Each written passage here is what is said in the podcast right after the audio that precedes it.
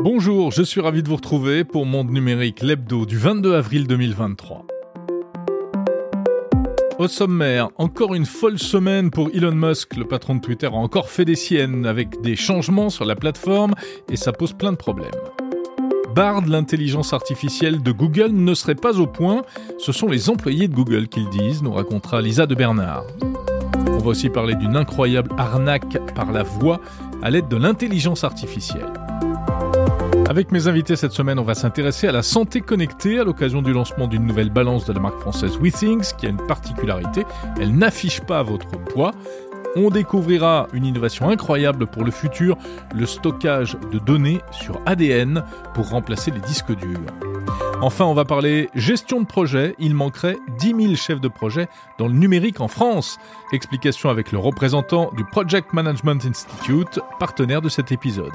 Bienvenue dans Monde Numérique, l'hebdo numéro 86. Monde Numérique, Jérôme Colombin. Si vous écoutez cette émission pour la première fois, sachez que Monde Numérique, c'est chaque samedi 40 minutes de news et d'interviews consacrées au meilleur et parfois aussi au pire de la tech. Et si vous en voulez encore plus, eh bien, il y a l'hebdo en version premium, c'est-à-dire long format, avec les interviews en intégralité dès le samedi matin sur Apple Podcast. Les épisodes gratuits de Monde Numérique, eux, sont disponibles sur toutes les plateformes. Que vous soyez un pro de la tech ou un simple curieux, cette émission est faite pour vous. L'actu de la semaine. L'actu de la semaine, cette fois encore, c'est un peu la chronique de la semaine d'Elon Musk. Et oui, cette semaine, Elon a lancé une méga fusée qui a explosé au bout de 3 minutes, mais il était quand même super content car ça va fournir plein de données intéressantes à SpaceX. C'est pas exactement le sujet de ce podcast, on n'en parlera pas. Elon a également montré que finalement il aimait bien l'intelligence artificielle, contrairement à ce qu'on pouvait croire. On en parlera dans un instant avec Lisa de Bernard. Et puis Elon a aussi changé des trucs sur Twitter. Et ça, ça fait du bruit. Le big boss de la plateforme de microblogging a donc mis à exécution, jeudi soir exactement, sa menace. Il a supprimé les fameux badges bleus de certification des utilisateurs de Twitter qui n'ont pas souscrit à l'abonnement payant Twitter Blue. Et ça, c'est un vrai petit tremblement de terre. Même des stars comme Kylian Mbappé, le pape, le pape François, Donald Trump ou Kim Kardashian se sont vus retirer leur pastille bleue car, eh bien, ces abonnés n'ont pas souscrit l'abonnement payant Twitter Blue. Mais Sa Majesté Elon Musk a aussi offert la fameuse pastille à quelques personnalités, comme par exemple le romancier Stephen King ou Tim Cook, le patron d'Apple. Cette fameuse pastille bleue, elle avait été instaurée en 2009, c'est-à-dire trois ans après la création de Twitter, avec pour but d'éviter l'usurpation d'identité. Elle était attribuée de manière discrétionnaire par Twitter aux organismes officiels, aux entreprises et à des personnalités publiques comme des stars euh, du showbiz, des sportifs ou des journalistes reconnus comme notoires. Du coup, c'était devenu implicitement une marque statutaire enviée par ceux qui ne l'avaient pas. Désormais donc le système devient plus égalitaire, mais également plus confusant, car n'importe qui peut finalement aujourd'hui créer un faux profil du pape ou d'Emmanuel Macron, et euh, il sera plus difficile de le distinguer du vrai. S'il y a une pastille bleue, ça prouvera simplement que l'utilisateur est passé à la caisse et qu'il a fait vérifier son numéro de téléphone, car c'est la condition sine qua non. J'avoue au passage que c'est mon cas, euh, puisque j'ai pris l'abonnement Twitter Blue il y a plusieurs mois déjà, non pas pour le petit badge bleu, mais pour les services associés comme la possibilité d'éditer des tweets. En tout cas, on ne comprend pas bien, c'est vrai, où Elon Musk veut en venir. Car cela risque de créer un maximum de confusion sur le réseau social et d'ouvrir la porte à, encore plus de désinformation et de complotisme s'il n'est plus possible de distinguer facilement le vrai du faux. En fait, tout dépendra de la manière dont Twitter va gérer désormais les usurpations d'identité. S'il y a un contrôle efficace à chaque signalement et un bannissement systématique des usurpateurs, ça pourrait avoir du sens. Mais avec Twitter, il y a quand même peu de chances que ça se passe comme ça. Twitter encore cette semaine avec une autre affaire. Plusieurs médias publics comme la BBC, Radio-Canada ou encore la radio publique américaine NPR euh, ont fait part de leur mécontentement après que la direction de Twitter les a étiquetés comme médias financés par un État ou encore médias dépendants d'un État.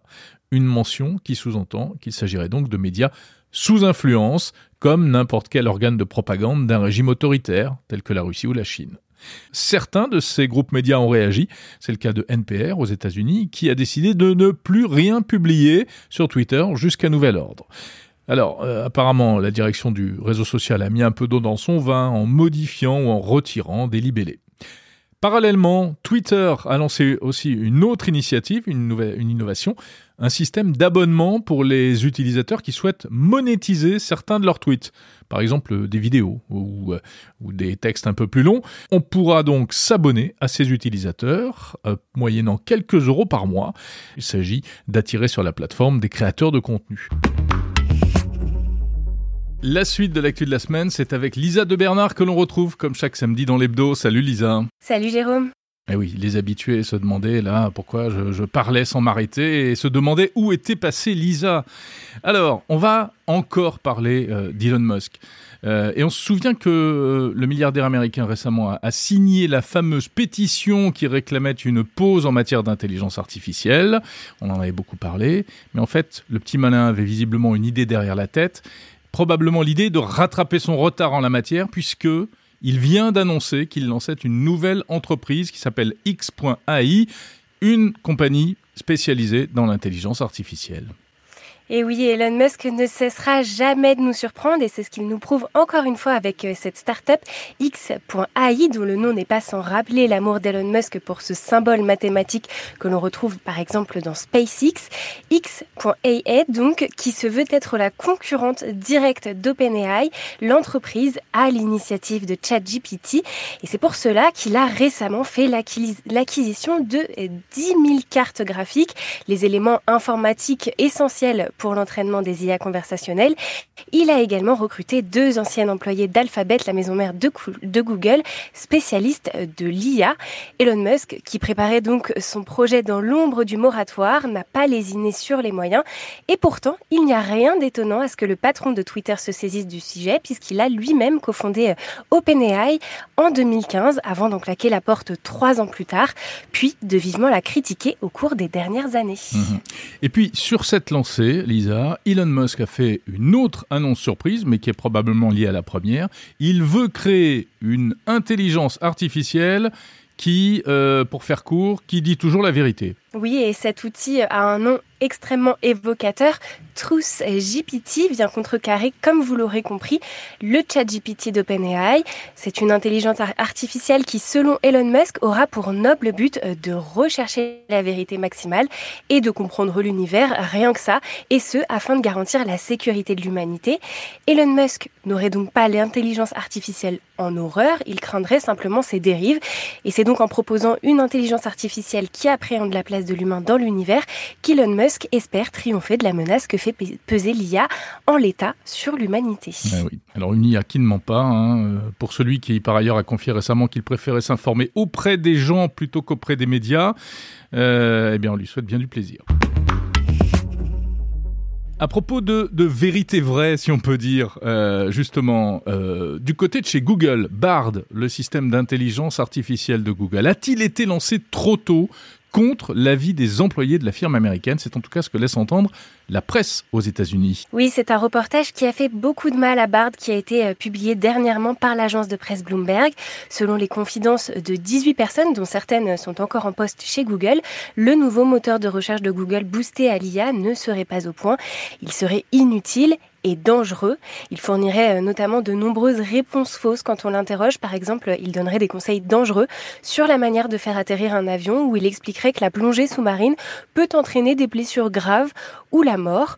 Les employés le comparent donc à un menteur pathologique, un constat très dur, mais plus inquiétant encore, une évaluation des risques aurait été demandée en interne par une équipe de sécurité, mais celle-ci aurait été rejetée par la direction. Deux euh, chercheurs qui avaient mis à jour, euh, qui avaient mis au jour, pardon, des failles de sécurité ont même été licenciés en 2020 et 2021. Bref, selon Bloomberg, Bard ne serait euh, clairement pas prêt à être mis entre les mains du public. Pourtant, Bard a bien été lancé en version bêta il y a un mois aux États-Unis et en Grande-Bretagne pour commencer. Mmh. Et si Google a lancé euh, Bard malgré tout, euh, malgré tout ça, euh, ben en fait c'est parce que selon lui il y a péril en la demeure face à la concurrence. Oui, oui, oui, effectivement il faut faire face aux annonces d'OpenAI et de Microsoft qui ont fait grand bruit ces derniers temps et Google s'est visiblement senti obligé de riposter sans attendre, d'autant plus que la firme californienne travaillait elle-même sur ce projet depuis plusieurs années. Google explique que Bard est encore expérimental et qu'ils ont besoin de le tester en conditions réelles afin de repérer les failles et de faire évoluer la technologie. La firme laisse aussi entendre que le web, de manière générale, regorge de fausses informations et que son IA n'est pas une exception et que c'est plutôt aux utilisateurs de faire preuve de discernement. Google continue néanmoins d'infirmer que euh, l'éthique et la sécurité restent sa priorité. Pourtant, tout cela fait un petit peu désordre. oui, oui, parce que le problème, en fait, c'est que bah, Google, c'est un moteur de recherche, hein, euh, contrairement à ChatGPT, et on attend d'un moteur de recherche qu'il renvoie vers, euh, vers des sites web, même s'il y en a qui sont euh, plus ou moins fiables. Mais s'il se met à donner directement des réponses, on ne peut pas accepter que ces réponses soient fausses. Hein. Voilà, donc enfin, c'est intéressant ce sujet parce qu'il y a prochainement, là, au mois de mai, il va y avoir la Google I.O., la grand-messe de Google, et, il pourrait y avoir vraiment des annonces dans ce domaine.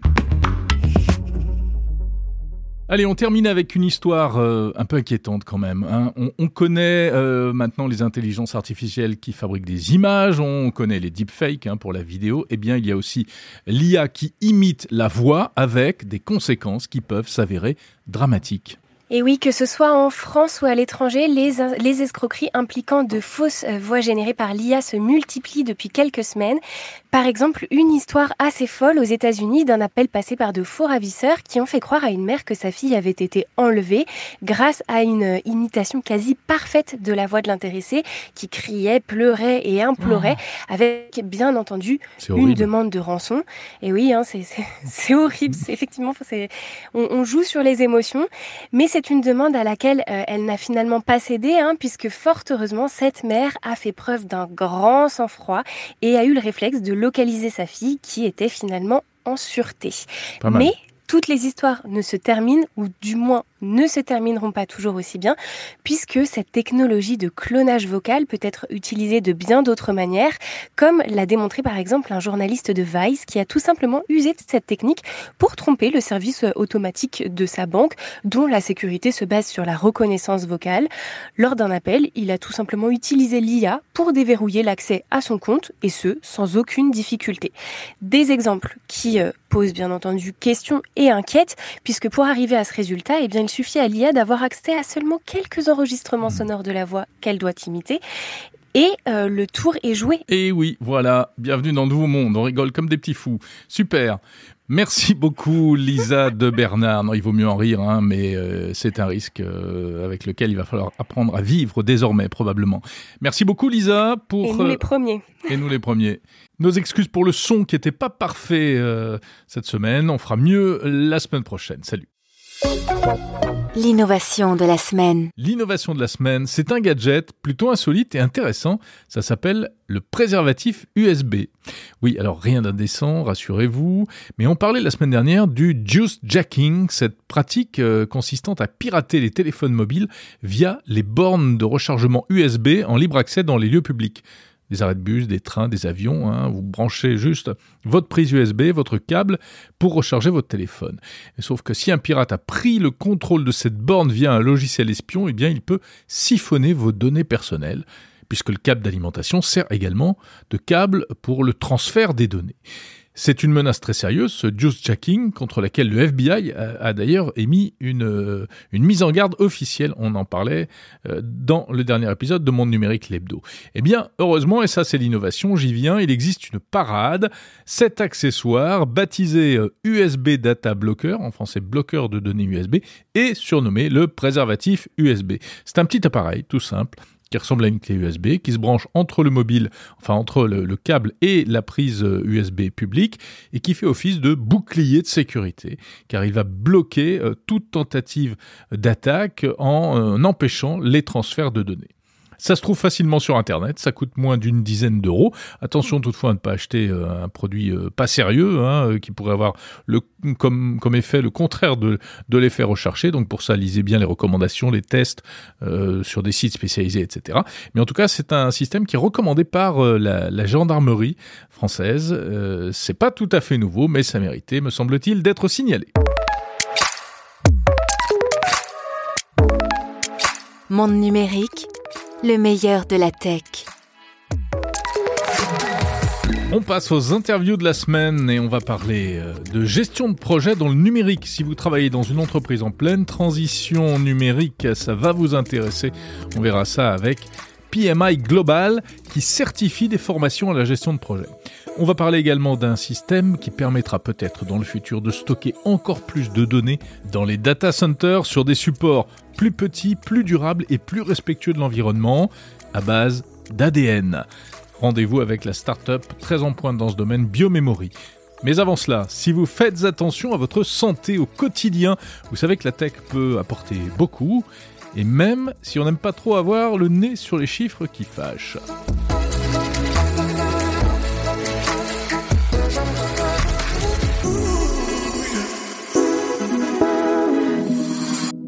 Bonjour Antoine Joussin. Bonjour Jérôme. Vous êtes chef de projet chargé des balances chez WeThings. Alors WeThings qu'on ne présente plus, marque française d'objets connectés pour la santé. Euh, suivre son poids, on le sait, c'est important, mais ce n'est pas toujours agréable de savoir combien on pèse. Vous lancez un produit insolite, euh, c'est un pèse-personne qui n'affiche pas le poids quand on monte dessus. Oui, oui, tout à fait. Bon, en fait, on, on redéfinit euh, notre gamme hein, de, manière générale. C'est vrai que ça avait commencé en fin d'année dernière avec l'annonce de euh, Bodyscan et puis de Bodycomp. Et effectivement, on vient tout juste d'annoncer euh, Bodysmart, qui est notre nouvelle balance, qui vient compléter cette gamme innovante. Et, comme vous l'annonciez, ben, on, a sorti en fait un, mode qui s'appelle yeux fermés, qui permet en fait de ne pas voir son poids sur, sur la balance le matin. Alors c'est plutôt insolite. Pourquoi ce produit? Comment en avez-vous eu l'idée? Pour une petite anecdote un peu personnelle, euh, je, voyais souvent ma sœur euh, bah, qui montait sur la balance et puis qui, au moment de, voir son poids et d'enregistrer son poids, descendait de la, balance pour pas qu'il apparaisse dans son application. Et, en fait, c'est pour répondre à, cette, à ce cas d'utilisation finalement où de nombreuses personnes bah, sont un petit peu gênées euh, par rapport aux résultats qu'on a créé ce mode. Et l'idée derrière est en fait bah, de permettre à ces personnes de monter sereinement sur leur balance, sur leurs produits, et puis euh, de, de se concentrer finalement sur ce qui compte et sur ce qu'on a toujours mis en avant, c'est-à-dire la tendance. C'est vraiment ça qui est hmm. important. Et toutes les données sont accessibles dans l'application de toute manière si, si on souhaite les voir. Mais alors, à quoi sert une balance qui n'affiche pas le poids? Qu'est-ce qu'on a comme information? Alors, dans, dans, tous les cas, vous avez le mode classique qui permet d'avoir toute l'expérience euh, vraiment très poussée et innovante qu'on a développée. Euh, et de bénéficier de toute euh, la, technologie euh, qu'on a sortie, notamment la, la Weezings Precision Technology qu'on a mis sur tous nos nouveaux produits. mais effectivement, lorsque vous allez être dans ce mode un petit peu particulier, on va quand même effectuer toutes les mesures que vous pouvez avoir, à savoir votre composition corporelle, avec, vous allez avoir la graisse viscérale qui est la, graisse que vous avez autour de votre abdomen, qui est une graisse assez à laquelle il faut faire attention et qu'il faut essayer de diminuer. Euh, aussi bientôt. Elle est pas bonne celle-là. Hein, tout à fait, elle est pas bonne. C'est celle contre laquelle on lutte. Voilà, il faut, il faut, il faut tout à fait. Surtout les hommes d'ailleurs. Tout à fait, il faut, il faut essayer de la faire euh, diminuer. Et puis vous allez avoir euh, votre le, taux métabolique de base, qui est en fait le nombre de calories qui sont brûlées par votre corps au repos. Donc toutes ces informations vont quand même être enregistrées par la balance. La seule particularité, c'est juste qu'on va pas les afficher au moment où vous êtes sur la balance. Et aussi, ce qu'on va vous proposer finalement, c'est toute une expérience annexe, c'est-à-dire qu'on va vous, euh, pour vous motiver finalement à monter sur la balance tous les jours, on va vous montrer des animations euh, qui peuvent être euh, assez assez marrantes, on va dire, avec des feux d'artifice pour vous dire, bah, finalement, c'est très bien de monter sur votre balance tous les jours. On va aussi vous montrer la, météo, les prévisions météo pour la journée ou euh, la qualité de l'air pour euh, dans, votre ville en fait. Donc hmm. l'idée c'est vraiment de travailler sur l'engagement de nos utilisateurs et, de les éloigner de, ce souci quotidien qu'ils peuvent avoir de euh, voir leurs mesures. Ouais. Donc si mon poids baisse par rapport au jour précédent, j'ai un feu d'artifice. S'il augmente, au contraire, qu'est-ce qui se passe? Alors, on, est pas tout à fait à ce niveau-là encore, mais vous avez tout à fait raison de le mentionner. Et en fait, dans les prochaines versions, euh, ce sera exactement ce que vous décrivez. Aujourd'hui, on est plus sur de la célébration de l'engagement, c'est-à-dire qu'on va vous féliciter bah, de monter sur la balance euh, régulièrement. Et demain, effectivement, vous savez que tous nos produits euh, peuvent être mis à jour et on les met à jour très très régulièrement. C'est pour ça qu'on fait bénéficier finalement à tous nos utilisateurs d'une expérience qui s'enrichit année après année. Et c'est ce qu'on va proposer prochainement avec ce mode yeux fermés. On pourra avoir des, des insights, enfin des, des, des, des, des informations, des données euh, au, quotidien sur des pertes de, de poids, de gains de poids. Est-ce que votre masse musculaire augmente ou est-ce que votre masse musculaire définie, euh, diminue en fonction finalement de vos objectifs? C'est vrai qu'une personne qui cherche à gagner du muscle n'a pas forcément les mêmes objectifs qu'une personne qui, qui cherche à maigrir. Est-ce que véritablement euh, l'ensemble des, consommateurs sont adeptes de ces produits ou bien ça n'intéresse que les geeks, l'aspect connecté? Non, je pense vraiment qu'il y a une, enfin, on le voit chez Weezings, hein, il y a vraiment une transformation euh, au, niveau de, la France et même dans, le monde entier. Je pense que le Covid a joué un rôle très très important euh, à, ce sujet-là. Nous, on s'adresse à une cible qui est très très large. Hein. et justement, en sortant nos, trois différentes balances, on a vraiment voulu s'adresser à des profils différents. Avec effectivement Bodyscan, vous allez vraiment vouloir euh, cibler des personnes qui, qui veulent faire attention à leur santé au sens large, avec des métriques euh, très pointues. Avec Body Mart, on est plutôt sur des personnes qui, veulent aller à l'essentiel en suivant leur, composition corporelle. Mais de manière générale, on voit vraiment un engouement euh, des, Français euh, pour, ce type d'objet. Et je pense aussi euh, bah, que finalement, on, on, touche, comme on le disait à l'instant, de plus en plus à la santé. Nos métriques sont médicales. On est tous confrontés aujourd'hui à, des problèmes malheureusement de santé, hein, que ce soit via un proche, la famille ou soi-même. Et donc, on est tous amenés à un moment donné à vouloir euh, suivre notre santé, euh, faire attention à, à, à, certains aspects, que ça soit cardiovasculaire, avec des tensiomètres, avec une balance, que ce soit euh, un peu plus métabolique, euh, avec la, la, composition corporelle, etc. Euh, voilà. Et puis, puis enfin, je dirais que notre système de santé, et surtout en France, est en train de se, se transformer. Mm-hmm. bien le gouvernement fait de, de plus en plus de, de, choses, notamment avec mon espace santé pour pour pour aider les Français et puis finalement pour venir digitaliser ce, ce, domaine qui, qui jusqu'à présent n'a peut-être pas trop subi cette transformation numérique euh, qu'on a connue.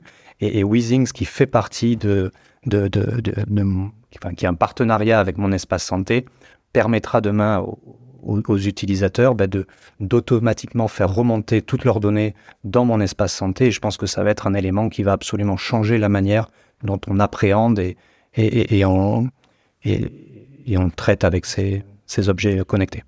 Donc l'accès à ces données sera encore plus facilité pour les médecins, pour le quand on se fait hospitaliser, etc. Tout à fait. Et nous aujourd'hui, en fait, Weezings, euh, on est peut-être encore perçu comme une entreprise euh, B2C, si je peux prendre ces, ces, mots, mais c'est vrai qu'on a une division B2B, on s'adresse aux professionnels, on s'adresse mmh à, des assurances, on s'adresse à, différents types de personnes, on essaie d'avoir des solutions pour aider, euh, bien entendu, les patients, nos utilisateurs, mais aussi les médecins, les professionnels de santé, avec vraiment notamment notre offre euh, Weezings euh, Remote Patient Monitoring qui, se développe d'année après année et qui est vraiment une solution extraordinaire. Et je pense qu'on est, une des seules sociétés à, à avoir une, une, solution si poussée qui s'interface avec des devices utilisés dans le monde entier. Merci Antoine Joussin, chef de produit chargé des balances chez WeThings. Vous pourrez écouter l'interview intégrale d'Antoine Joussin de WeThings la semaine prochaine sur Monde Numérique ou bien dès aujourd'hui dans la version premium de Monde Numérique Lebdo sur Apple Podcast. Bonjour Erfan Arwani. Bonjour Jérôme. Vous êtes euh, CEO et cofondateur de BioMemory, donc une deep tech française qui euh, travaille sur un concept assez étonnant euh, que vous allez nous expliquer. On sait que le stockage de la donnée informatique, c'est un défi depuis toujours. Il est donc possible aujourd'hui, ou il sera possible dans le futur, de stocker de la data sur de l'ADN. Oui, alors euh, va partir du problème. Savez-vous qu'il y a aujourd'hui dans le monde des data centers environ 1,5 milliard de SSD disques durs? Bon, jusque-là, rien d'étonnant. Mais saviez-vous aussi que ces, ces disques durs SSD ont des durées de vie qui sont extrêmement limitées En fait, c'est des mémoires électroniques. Donc, euh, dans ces entrepôts de données, on doit les remplacer tous les trois ans environ. Ça veut dire que ce, milliard et demi de devices, on va le cloner sur des nouveaux devices tout neufs. Et surtout, on va se débarrasser des anciens. On peut pas les décommissionner facilement parce qu'il y a des données dessus. Et même quand on efface les données plusieurs fois sur un disque dur, bah, on a, euh, grâce à l'intelligence artificielle et d'autres mécanismes, la possibilité de retrouver les données du client d'avant. Donc, on va être obligé de les détruire complètement. Est-ce que vous imaginez ce que ça donne comme impact climatique et financier, les deux? Et c'est pour ça que au CNRS et à Sorbonne Université, on a, on a travaillé sur un concept depuis 2018 qui est d'utiliser d'autres supports que l'électronique et en particulier une molécule euh, qui a été euh, inventée par, par la vie il y a presque 4 milliards d'années qui est, qui est l'ADN. Et donc le sujet de biomémorie, c'est d'utiliser l'ADN, l'ADN synthétique pour stocker des données. Alors l'ADN, euh, bah, on sait que c'est ce qu'il y a au fond de nos cellules, mais vous, euh, ce n'est pas sur de l'ADN humain que vous travaillez. Hein. Votre particularité, c'est que vous fabriquez votre propre ADN, c'est de l'ADN synthétique, vous l'avez dit. Alors ça ressemble à quoi Parce qu'on a un peu de mal à se le représenter. Hein. Euh, et je, comprends. Donc régulièrement, la question que je vous pose à, quand je présente le sujet, c'est savez-vous à quoi ressemble l'ADN et, parfois, euh, dans l'assemblée, j'ai des personnes qui me disent, bah oui, j'ai déjà vu une précipitation d'ADN, c'est-à-dire de l'ADN dans de l'eau, en gros, et ça ressemble à quelque chose de, de visqueux, blanc visqueux. Euh, je dis oui, tout à fait. Nous, en fait, l'ADN, on ne le stocke pas dans de l'eau, on le stocke euh, sans eau. On va faire une dessiccation, on retire l'eau. Et là, ça va ressembler à, à, à du sel, euh, un peu grisâtre, pas très beau à regarder, et collant. Et c'est ça l'ADN. Et ça prend pas beaucoup de place. Hein. En général, sur un grain de sel, on stocke 5 euh, pétaoctets. Donc c'est, on prend pas beaucoup de place. Et, et, et, c'est l'équivalent de combien de disques durs, ça? 5 pétaoctets, euh, c'est l'équivalent de 5000 disques durs. Si je veux stocker toutes les données du monde, c'est à peu près 100 grammes, 120 grammes d'ADN, l'équivalent d'une tablette de chocolat. Si maintenant je voulais que ça soit pratique, que ça soit moins théorique, ce sera à peu près euh, une fourgonnette toutes les données du monde dans une fourgonnette. Ça fait rêver. Alors cette technologie, elle, elle serait plutôt faite pour euh, ce qu'on appelle du backup, c'est-à-dire c'est de la sauvegarde de sauvegarde, c'est ça? Cette technologie est faite particulièrement aujourd'hui, en tout cas designée pour du stockage froid. Donc dans le stockage froid, on a pas mal de choses, dont l'archivage. La définition qu'on a de l'archivage, c'est des données dont on ne sait pas à l'avance lesquelles on va avoir besoin et dont on va en moyenne relire 1% tous les 3 ans. Donc oui, c'est très très adapté à l'archivage mhm. et euh, aux données froides, ce qui représente aujourd'hui dans dans la majorité des data centers modernes 80% euh, des données. Hein. C'est pas c'est pas une petite portion, c'est la majorité. Erfan Arwani, euh, à quelle échéance est-ce que ça pourrait réellement remplacer les disques durs dans les data centers? Notre objectif, c'est 2030. 2030. Donc c'est pas demain, c'est dans 7 ans. Dans 2030, on pense être capable de livrer les, les premières machines intégrables dans le data center qui peuvent stocker des exaoctets. Est-ce que ça, euh, ça règle également le problème de la, la consommation énergétique euh, due aux, aux, besoins en refroidissement? Est-ce que c'est un système qui a besoin d'être refroidi comme les, euh, comme les racks actuels Et donc, on sait que c'est très consommateur d'énergie C'est une bonne question. Effectivement, euh, non. L'ADN n'a besoin d'aucune source d'énergie extérieure, ni pour réguler l'hygrométrie, ni la température, ni quoi que ce soit d'autre. Ce qui signifie que je peux mettre mon ADN où je veux sur Terre, euh, à moins 80 comme à plus 80, ça se conserve. Quand on connaît les chiffres de consommation énergétique des data centers, on, c'est, ça, ça, peut être intéressant de faire des efforts. Euh, les experts s'accordent à dire qu'en 2030, on sera à 13% des consommations d'énergie par les data centers dans les pays développés. C'est-à-dire que sur 100% d'énergie que je produis dans un pays, 13% vont au data center. C'est plutôt énorme et, c'est intéressant de faire des efforts. Mais est-ce qu'avec ça, on va se passer complètement des disques durs? Alors, à court terme, non. C'est sûr que non. Je dirais même jusqu'à 2040, euh, ça me paraît assez euh, difficile d'imaginer qu'on va se séparer des, des, des mémoires rapides euh, au profit de mémoires sur ADN. Maintenant, on peut jamais prédire l'avenir. Il y a beaucoup de choses qui se passent. Quand on a eu notre premier disque dur dans les années 50, on s'est dit qu'est-ce que c'est que ce truc-là? C'est lent, c'est lourd, c'est cher. Euh. Ça faisait la taille d'un piano et ça tenait, ça gros qu'un piano, ouais. plus gros qu'un piano et ça contenait moins de données qu'une toute petite clé USB. Ouais, ça contenait même pas 10 mégas, je crois 5 mégas à l'époque, euh, pas grand chose. Euh, c'était un produit IBM, enfin. C'était difficile d'imaginer. Les premiers SSD dans les années 80 Euh, on se disait aussi c'est pas solide, ça tiendra jamais rien du tout. Effectivement, si je veux faire du jeu vidéo, euh, lire sur la laine c'est un peu Hmm. compliqué. Il y aura un peu de, un peu de Mais lag. j'ai pas besoin d'une réponse euh, dans la dans la seconde, dans la milliseconde, plutôt dans la milliseconde. Ah, euh, Qu'est-ce qui m'empêche de faire du calcul euh, massivement parallélisé sur ADN et d'avoir la réponse dans une minute? Ah, ça devient cohérent. Pour l'intelligence artificielle, l'entraînement des Ouais, c'est euh, très le stockage des, big data, ça, ça a du sens. Je pense que ça a énormément de sens. Merci beaucoup, Erfan Arwani, CEO et cofondateur de Biomemory.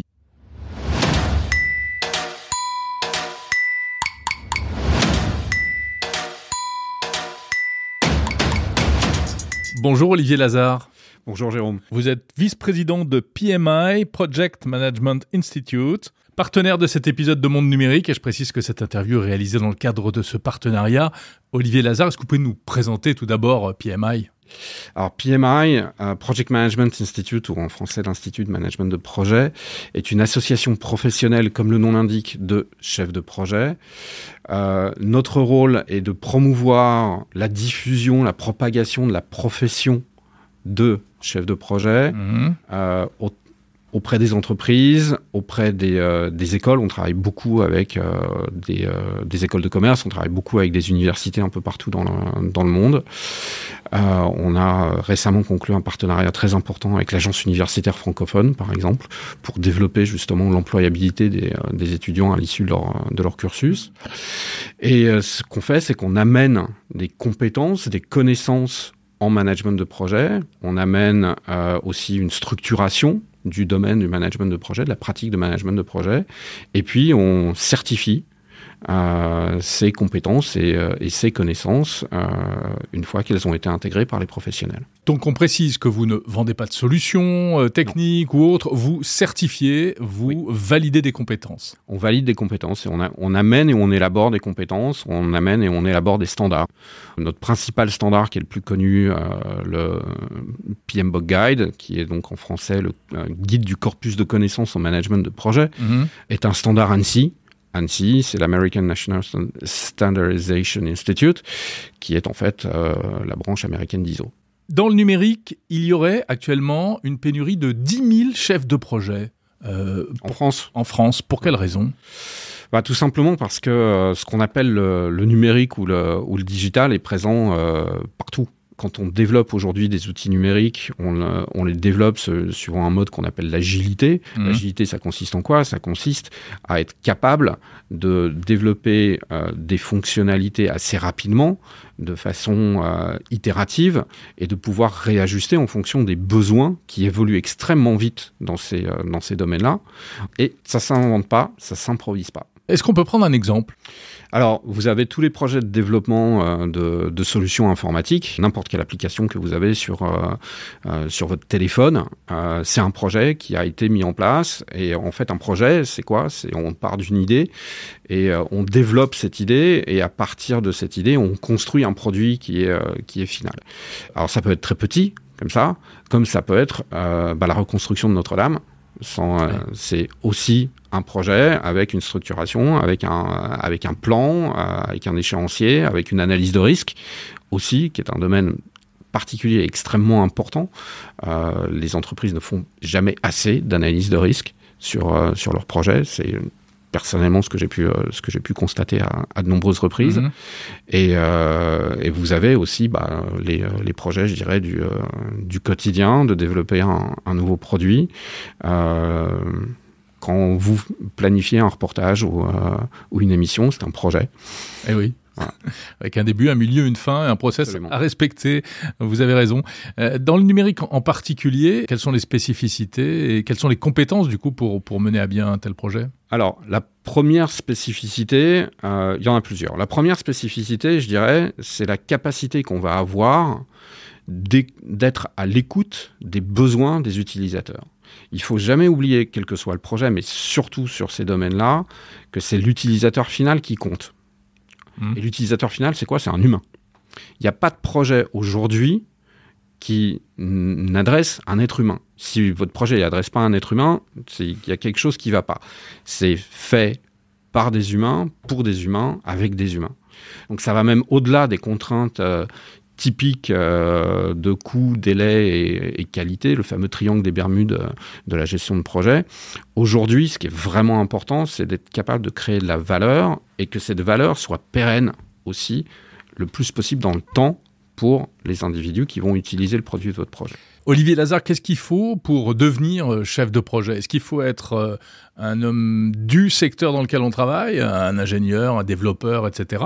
Ou bien on peut être euh, une pièce rapportée avec ses compétences propres? Les deux, mon capitaine. Euh, ça, dépend de ça dépend de votre propre parcours, ça dépend de ça dépend de ce que des opportunités que, que vous trouvez.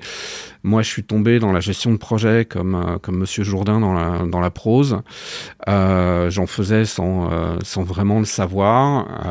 J'ai fait j'ai travaillé sur des projets dans l'aéronautique, j'ai travaillé sur des projets dans la pharmaceutique, j'ai travaillé dans des projets et dans des organisations en mode projet pour l'industrie du, du, luxe, euh, la finance. Euh, maintenant, je, je, travaille pour la plus grosse association de, de, gestion de projet. Donc tous les chemins mènent à la gestion de projet. Tous les chemins. De toute façon, c'est une compétence à avoir dans la vie de tous les jours, quel que soit votre domaine d'activité. Est-ce qu'on peut tout mettre en projet? Potentiellement, oui. Après, c'est peut-être pas forcément très intéressant. Euh, on, va, on va plutôt travailler sur différents degrés d'application de la gestion de projet. Euh, en fonction de la complexité, je ne veux pas rentrer dans des, euh, dans des détails trop techniques, mais en fonction du degré de complexité de ce mmh. que vous avez à faire, vous allez appliquer différents degrés de complexité de gestion de projet. Ouais. Mais enfin, il y a des entreprises dont l'activité est de la production euh, continue. Oui. On n'invente pas des projets, il n'y a pas des nouveaux projets tous les quatre matins. Si, euh, pour une raison très très simple, c'est que si vous avez une entreprise qui fait, euh, qui fait un produit euh, X ou, mm. ou, Y, ce produit, si vous l'améliorez pas, votre concurrent il va prendre votre place sur le marché.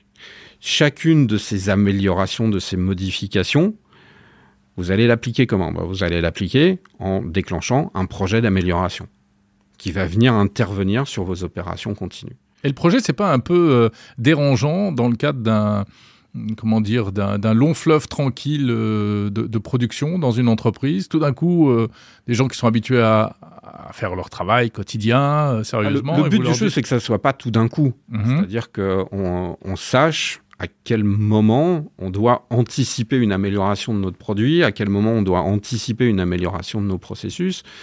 Je vais vous donner un exemple qui est très très proche de, de moi-même, euh, à PMI, on a notre standard de management de projet, le fameux corpus de connaissances. C'est un bouquin à peu près épais comme ça. Mmh. Euh, bah, on en sort une nouvelle édition tous les quatre ans, en moyenne. Et, euh, et, on a un projet qui dure un an, un an et demi pour, pour préparer l'édition suivante, et ainsi de suite. Mmh. Voilà à propos d'innovation, euh, le, le, le, grand thème du moment, c'est l'intelligence artificielle. Oui. Est-ce que ça va bouleverser les choses selon vous? Est-ce que, est que demain, on pourra faire conduire un projet par une intelligence artificielle, tout d'abord? C'est une bonne question euh, à laquelle j'ai pas de réponse. Euh, j'ai pas de boule de cristal euh, pour savoir jusqu'à quel degré de sophistication va arriver un, un système d'intelligence artificielle. Il faut savoir que en gestion de projet, il y a quelque chose de très important, c'est la prise de décision. Au jour d'aujourd'hui, il n'y a pas un système qui est capable de prendre une décision. Pourquoi? Parce qu'un un processus de décision est rarement rationnel, mmh. déjà, à la base. Euh, et, euh, et oui, c'est de l'humain. Il y a une part, de l'humain. Il y a une part d'émotion. Euh... Et encore une fois, ce que je disais tout à l'heure, si votre projet, il adresse pas l'humain, il sert à rien. Une organisation, c'est un rassemblement d'êtres humains. Il mmh. n'y a pas d'organisation qui soit un rassemblement de machines. Donc, Pour l'instant. je, franchement, je ne le vois pas arriver. Euh, donc, de toute façon, on s'adresse à des humains. Et euh, par contre, c'est un outil extraordinaire. C'est un outil extraordinaire parce que c'est un outil qui est capable de traiter un volume d'informations qu'un humain n'est pas capable de traiter et vous ressortir les points qui sont les plus importants. Je parlais de, de gestion des risques. C'est c'est génial sur la gestion des risques. C'est génial, pourquoi? Bah Parce qu'en gestion des risques, on traite des probabilités. Et, euh, et parfois, c'est compliqué. Euh, je me souviens avoir travaillé sur des systèmes extrêmement complexes pour, pour l'aéronautique ou pour, ou pour la finance, où on va en fait faire des analyses statistiques à l'envers. On va pas vérifier des, des hypothèses, on va formuler des règles. Et ça, c'est de l'intelligence artificielle qui fait ça. Hum. Il y a trop de données, il y a trop de variables pour que pour qu'un être humain tout seul derrière sa feuille Excel même arrive à sortir quelque chose. Olivier Lazare, euh, la profession de, de chef de projet dans le numérique spécifiquement, c'est un métier recherché aujourd'hui? Oui, bien sûr. C'est un métier intéressant parce qu'il est différent euh, chaque jour. Il se passe toujours quelque chose. Ensuite, c'est un métier intéressant parce que c'est un métier qui euh, met en contact avec, avec les gens. C'est un métier de contact, c'est un Mhm. métier de relation. Euh, c'est euh, c'est un métier qui, euh, qui permet de, aussi de répondre aux besoins des gens. Voilà. On part d'un besoin, on part d'une idée, on arrive à quelque chose de concret, donc c'est extrêmement satisfaisant parce qu'on produit un résultat. C'est un métier qui est extrêmement satisfaisant parce qu'on génère des synergies entre les gens et entre les organisations aussi. Donc quand on arrive à connecter des gens, quand on arrive à connecter euh, des groupes de gens, des organisations, c'est aussi extrêmement enrichissant Mhm. et satisfaisant. C'est quelque chose dans lequel on apprend et on découvre des nouvelles choses tous les jours. Donc euh, oui, bien sûr. Merci beaucoup, Olivier Lazare, Merci Jérôme. vice-président de PMI Global, Project Management Institute.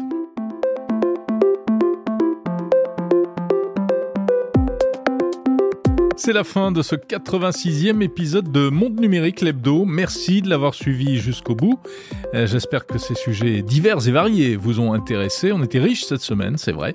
On se retrouvera la semaine prochaine, non pas pour l'Hebdo, car vous le savez, une fois par mois, on fait la place à la question environnementale avec Objectif 2050.